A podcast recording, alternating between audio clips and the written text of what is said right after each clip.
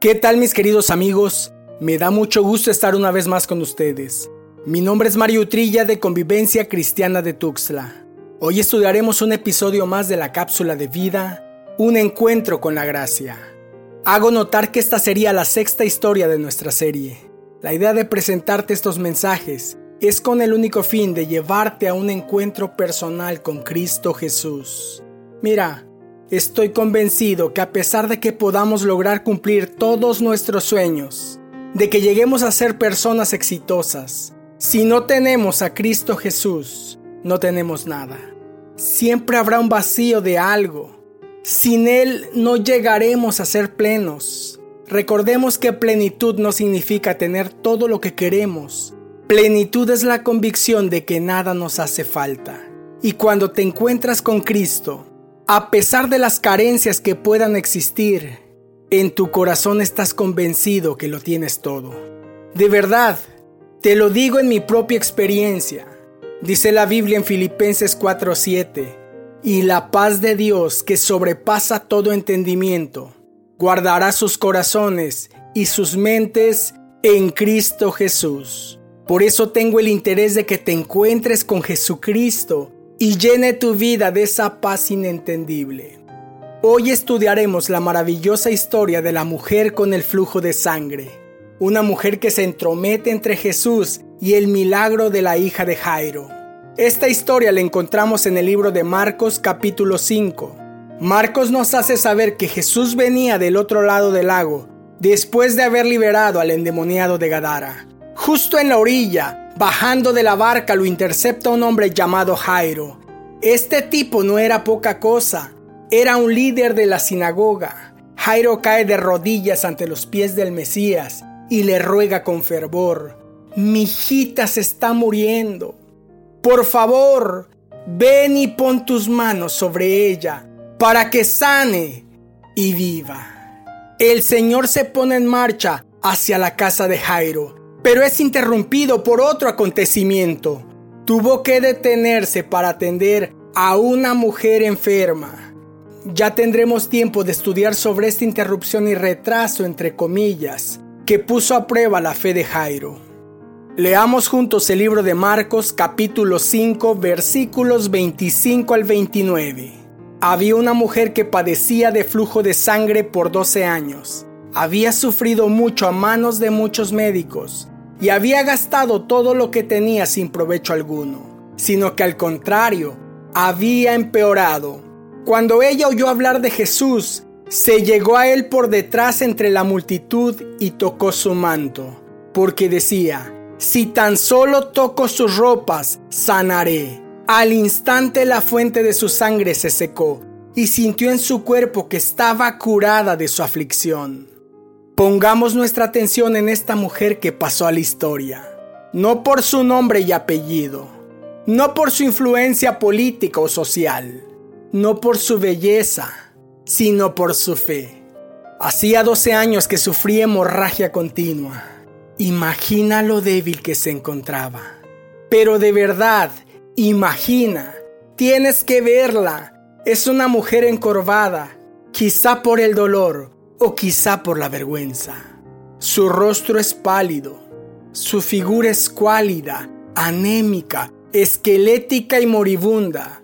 Los 12 años de hemorragia continua son evidentes en ella. La ves, es un muerto que camina. Yo puedo imaginarla sola. No es secreto que una enfermedad de tan larga duración resulta agotadora tanto para el que la sufre como para quienes cuidan. Así que podría decir sin vacilar, sin titubear, que para ese momento ella se encontraba agonizando en la soledad y el olvido. Es más, puedo respaldar mi teoría, ya que una enfermedad de este tipo tenía también ciertas implicaciones religiosas.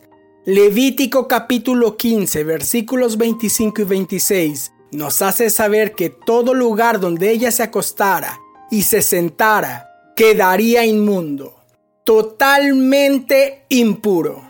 Por si eso fuera poco, nos dice el versículo 27, cualquiera que toque esas cosas, colchón y silla, quedará inmundo. Lavará sus ropas, se bañará en agua y quedará inmundo hasta el atardecer. ¿Quién querría estar con esta mujer inmunda? Nadie, pues quien tuviera contacto con ella o incluso con lo que tocara, quedaría en la misma condición de inmundicia. Para colmo de sus males, esta mujer en su condición se encontraba impura ceremonialmente. Ella no podía participar en el culto al Señor.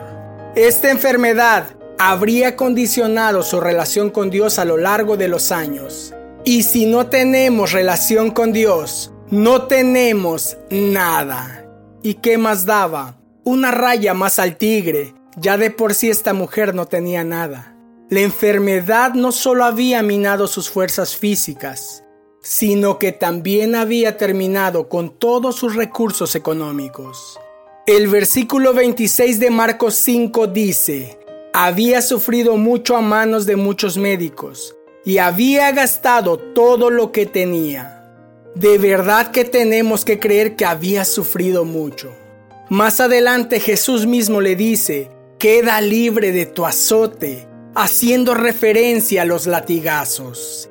Es que vivía una verdadera desgracia, una verdadera tragedia, enferma, sola, pobre, desechada, quizá despreciada y sin Dios. En muchos sentidos, el caso de esta mujer es un buen ejemplo de la situación de miles de personas que pasan años de angustia en busca de salud, de paz, de amor, de Dios sin lograr encontrarlo. ¿Cuántos han sido abandonados? ¿Por enfermedad? ¿Por carencia económica? ¿Cuántos han gastado hasta su último centavo tratando de salvar su vida? Buscaron a través de diferentes remedios humanos sin encontrar ningún alivio. Otros más han transitado de iglesia en iglesia y no encontraron la paz que buscaban no sintieron ningún tipo de mejoría para su estado espiritual. Más bien encontraron el desengaño de los hombres. Se decepcionaron, se desanimaron y perdieron en el olvido. Te tengo buenas noticias. Cristo Jesús dijo, Vengan a mí todos los que están cansados y cargados, y yo los haré descansar. Tomen mi yugo sobre ustedes y aprendan de mí que yo soy manso y humilde de corazón, y hallarán descanso para sus almas, porque mi yugo es fácil y mi carga ligera. Mateo 11, 28 al 30. Lo que necesitas urgentemente es ir a Jesús. Cueste lo que cueste, tienes que hacerlo. Esta mujer en desgracia así lo hizo. Leamos los versículos 27 al 28 de Marcos capítulo 5. Cuando ella oyó hablar de Jesús, se llegó a él por detrás entre la multitud y tocó su manto, porque decía, si tan solo toco sus ropas, seré sana. Esa es la invitación que quiero hacerte. Te invito, si estás oyendo este mensaje, que te acerques a Jesús. Él no es religión, no es cosa de pobres e ignorantes. No tiene nada que ver con la imagen que puedas tener de líderes mentirosos. Él es santo, Él es real y anhela salvarte. Búscale porque aunque Él tenga la premura de llegar con la hija de Jairo, se va a detener por ti. Pero búscale con fe, porque al que cree, todo le es posible. Si tan solo toco sus ropas, sanaré. Versículo 29. Al instante la fuente de su sangre se secó y sintió en su cuerpo que estaba curada de su aflicción. Ojo, al instante, al instante, al instante. Doce años de sufrir, de agonizar, quedaron secos en un instante. Mario, ¿a poco tú crees eso? No solo lo creo, lo he experimentado. Versículo 34. Y él le dijo, Hija, tu fe te ha hecho salva.